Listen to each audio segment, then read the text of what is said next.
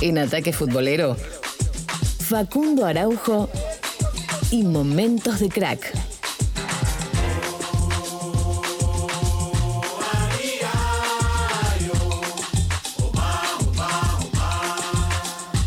Y empezamos entonces con un nuevo momento de crack. Y esta vez con Ronaldo Nazario Dalima. Ronald, Ronald. Ayúdame con la ovación. Ronaldo Luis Ronald, Nazario. Luis con Luis- Z. Ronaldo Luis Nazario da Lima. ¿sí? Esos brasileños que se los conoce como un solo nombre, pero tienen 8 8.500 nombres detrás.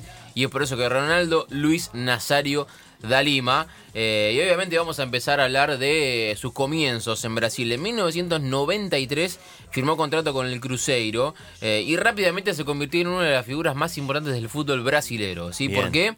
Con solamente 17 años en el Cruzeiro logró 44 goles en 47 partidos. Sí, una 40, locura. Escuchate, Pablito, 44 goles En en, 47. 47, pa- casi un gol por partido, una locura. Una locura. Y es por eso que Carlos Alberto Parreira, el entrenador de la selección de Brasil en aquel entonces, lo decidió, decidió convocarlo para el Mundial de 1994 en Estados Unidos, que después Brasil iba a terminar ganando. ¿no? Siempre que hablamos de Brasil y campeón del mundo, o también los, los mundiales que no fueron campeones del mundo, tenían un equipazo, ¿sí? Y en ese equipo. Ronaldo Nazario en esa selección ni jugó, no jugó ni un minuto en aquel mundial, pero fue. ¿sí? del Estuvo- 94. del 94, pero estuvo, sí estuvo La en ese la tiene. en La esta- tiene, la medalla es parte, es parte. la tiene en, ¿No en jugó su casa, no jugó nada, ni un minuto. Mira. ¿Sí? Después de romperla en el fútbol brasileño allí en Cruzeiro, obviamente dio su salto, ¿sí? al fútbol europeo. No fue a España, no fue a Italia, no fue a Francia, fue a Holanda, ¿sí? ¿A dónde? A Holanda. Ni, no fue al, al Ajax, que era el que en aquel entonces era el poqui- Sí, al PSV Eindhoven, que en aquel momento el Ajax era un poquito más un poquito ¿Cómo más se dice? conocido. ¿PSV? ¿Eindhoven? Eindhoven, sí. No sé el holandés, la pronunciación oficial, pero bueno, sí. jodido. Eindhoven. Eh, y obviamente allí en, en el PSV con solamente 18 años, y muy joven, eh, anotó 54 goles en 57 partidos. O sea, un promedio parecido al de Cruzeiro. Sí. Que era Diez 40 partidos menos. 44 en 47, 54 en 57. Sí. Eh, claro. Lo mismo. Igual, el mismo promedio. antes, el mismo promedio. antes de los, 10 de los 18 años ya había 100 goles. 100 goles. Sí. Bueno, es uno de los pocos que llegó a los 100 goles antes de los 18 años, ¿sí? Qué locura. Bueno, Tremendo. Obviamente la rompió, la rompió en el PSV y ahí sí empezó a despertar la, la mirada de los grandes de Europa. Sí, el Barcelona, del Real Madrid, de los grandes de Italia, pero, pero ¿Qué pasó? lo compró obviamente el Barcelona, así Un- como es ya un todos pero sabemos. bueno en este sí, caso. es un pero bueno. En aquel entonces estaba Bobby Robson en, en Barcelona con eh, Jo- José Mourinho como, como ayudante de campo. Sí, pueden ver Mourinho fue ayudante de campo en de, el Barça. de Bobby Robson en el Barcelona, sí, correcto. ¿Lo tenías eso, Sí, Pablito? sí, sí, sí. El, ya entrenador fallecido de la, de la selección inglesa mucho tiempo de, después. Le dijeron, hay un pibe de 18 años en el, en el PSV que la está rompiendo Mm. y el Barcelona necesitaba un 9 porque no era el Barcelona de que es hoy entonces que gana un título cada año. Bueno, antes al Barcelona le costaba. Y le dijeron, bueno, hay un pibe la verdad que la está, la está rompiendo, vos necesitas un 9, te lo vamos a traer. 2.500.000 dólares pagó el Barcelona en aquel entonces por la ficha de Ronaldo Nazario. Era mucho por un joven de 18 años, está bien que había hecho más de 100 Igual- goles, pero Hoy serían unos 25. más o menos. Tampoco es tanto. Sí, más o menos, más o menos. Llegó a, a Barcelona con solamente 20 años y como contábamos bajo las órdenes del gran Bobby Robson, ganó Recopa de Europa, Copa del Rey, Supercopa de España y en aquella temporada marcó 47 goles en 49 partidos. y- Parecido a lo anterior. Increíble. Es más, mejoró el promedio, te digo. En, por en un partido. Cruzeiro, en Cruzeiro 44 en 47, en el PSV cin- eh, 54 en Y 57 y en el Barcelona 47 en 49. Por eso, mejoró. Mejoró. Y Ronaldo Nazario lo contó de esta manera su paso por el Barcelona. Fue una época espectacular. Fue un año muy intenso, muy bueno, con un equipo espectacular, con Bob Robson de entrenador, Mourinho de segundo entrenador, Pepe Guardiola de compañero. Bueno, tenía un equipazo, ¿no? Y una pena que este año pues acabara como acabó, ¿no? Porque tenía arreglado la renovación y después de cinco, cuatro días incluso de haber declarado la renovación. Fallecido Núñez, presidente Núñez, me dice que no podría eh, firmar el acuerdo porque pensaba que era demasiado dinero. Bueno, duró poco esa, esa alegría con el Barcelona por esto que él contaba, su mala relación con Núñez, ¿sí? el, aquel presidente del Barcelona. Pasó a uno de los grandes de, de Italia, ¿sí? al Inter, que hoy en día está muy bien en la Serie A. Lo pagó 4 millones de dólares el, el Inter al Barcelona y en España se sorprendieron que lo dejen ir, pero como contaba Ronaldo, no era muy buena la relación entre la dirigencia y él, como capaz hoy en día, ¿no? La, la dirigencia eh, con jugadores de- del Barcelona y se fue, ¿sí? Y justamente le, le tiró un palito Nazario a la dirigencia de aquel entonces, a, a Núñez, sí, que era el presidente de- del Barcelona, por su salida justamente del club catalán. Yo había firmado el contrato renovando eh, a final de la, de- de la temporada y me fui de viaje con Brasil y a los cinco días eh, pues me llamaron para decir que no podría seguir con la renovación. Entonces mm, nunca estaba en mis manos. Eh, yo tenía deseo de seguir, pero si, si el club mm, no me valoraba como, como pensaba que tenía que ser, pues no estaba en mis manos estas decisiones. No estaba en mis manos la decisión de, de renovar, es lo que decía Ronaldo con respecto a su futuro en el Barcelona y es por eso que partió para, para Italia. En el Nerazzurri estaba acompañado por, escuchen bien los siguientes nombres, Sidorf, Zanetti, Zamorano y Recoba, Oh. entre otros. ¿sí? Chino. Entre Seedorf, otros. el mejor 8. Sidorf, de un todos. gran jugador y un gran, como dice Jan, 8. En el medio de todo esto llega su primer balón de oro en 1997, obviamente por lo hecho en Barcelona, por lo hecho en el Inter.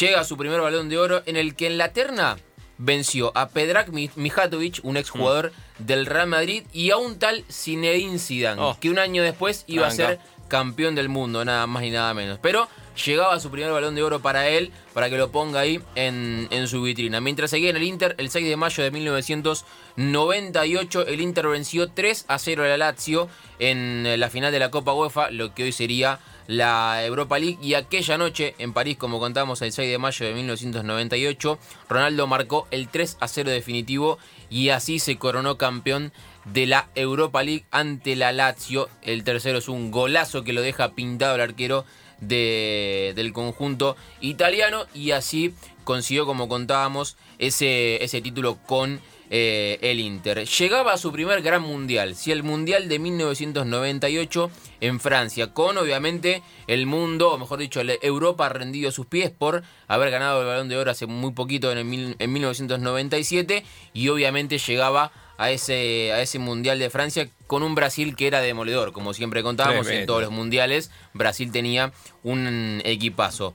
El vigente campeón, porque había- recordamos que había sido campeón en 1994, compartió grupo con Noruega, con Marruecos y con Escocia y pasó la primera, la primera fase con 6 puntos. ¿sí? En octavo de final venció a Chile, 4 a 1. Y en cuartos de final le ganó a Dinamarca con un eh, 3 a 2. ¿sí? Pero en semifinales sufrió frente a Holanda y le ganó desde los 12 pasos. Y el 12 de julio en el Stade de France cayó 3 a 0 ante Francia con un paseo, con un paseo de, de Zidane y consiguió su primer mundial eh, la selección eh, francesa. Primer mundial grande o que él llevaba como una estrella y eh, Francia le daba este, este duro golpe. Las lesiones fueron otro punto en su carrera que lo empezaron a molestar bastante. Luego ganar la Copa América de la Copa América con Brasil obviamente de 1999 que se jugó en Paraguay. Ronaldo volvió al Inter para seguir rompiendo todo tipo de récords, sí, pero como decíamos, las lesiones empezaban a aparecer y a acechar en su carrera. En un partido frente al Leche llegó la primera lesión de la rodilla que lo marginó seis meses de las canchas. En abril del 2000, en el primer partido desde su recuperación, ¿qué le pasó? Se rompió No el tendón de la misma rodilla. Se hizo pelota. Incluso en ese ¿sí? partido él ingresa desde el banco, me Sí. parece. Venía de una gran lesión, como contábamos, de esa frente al leche en la rodilla.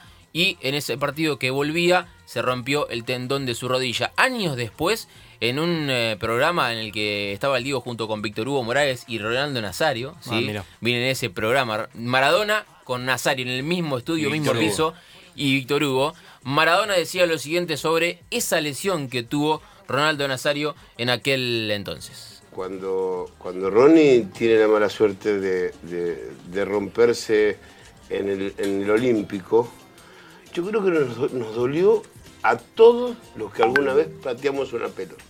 Era un momento donde queríamos que Ronnie salga, porque venía con lesiones, con esto, con lo otro. Y cuando yo le vi la cara, digo, no, ¿por qué? ¿Por qué nos quitas, nos quitas Dios de, de- de este semejante animal? Porque este es- la tiraba adelante, y, por favor. Y no solamente la tiraba adelante.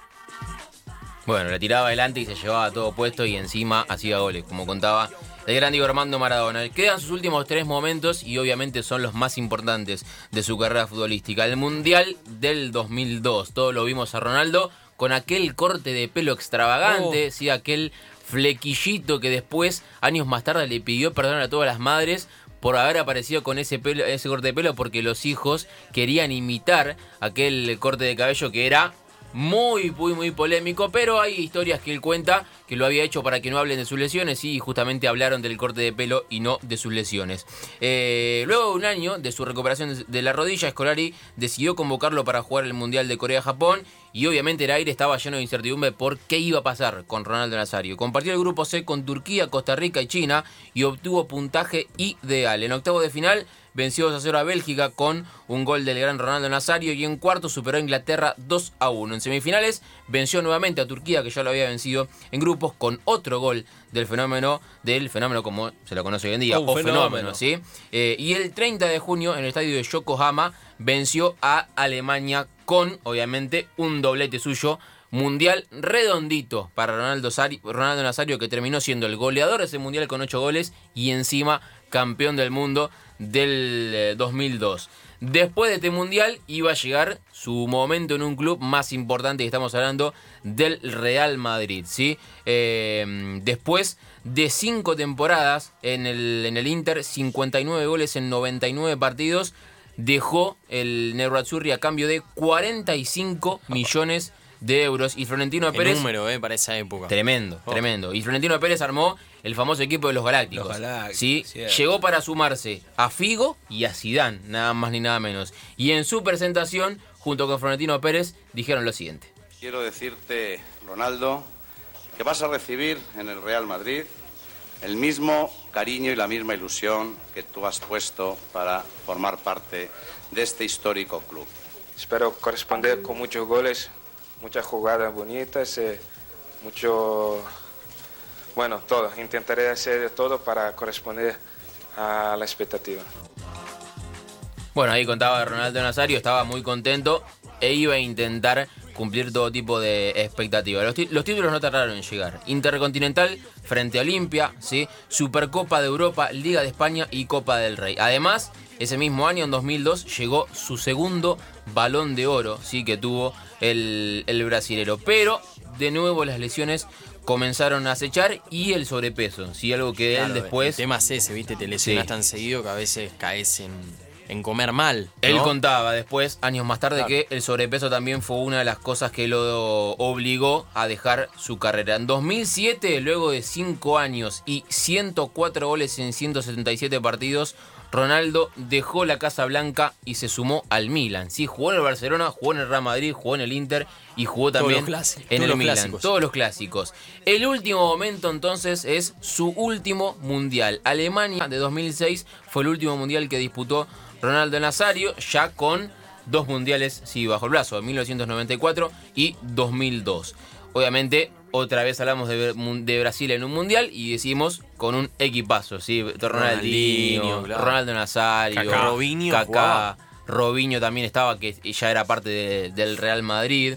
En el grupo F tuvo a Australia, a Croacia y a Japón. Y el conjunto dirigido por Parreira, campeón del mundo en 1994, consiguió puntaje ideal. En octavos de final goleó 3 a 0 a Ghana con un gol de Ronaldo Nazario, pero la ilusión de Brasil en ese mundial en Alemania llegó hasta cuartos de final, donde cayó 1 a 0, otra vez comandada por quién?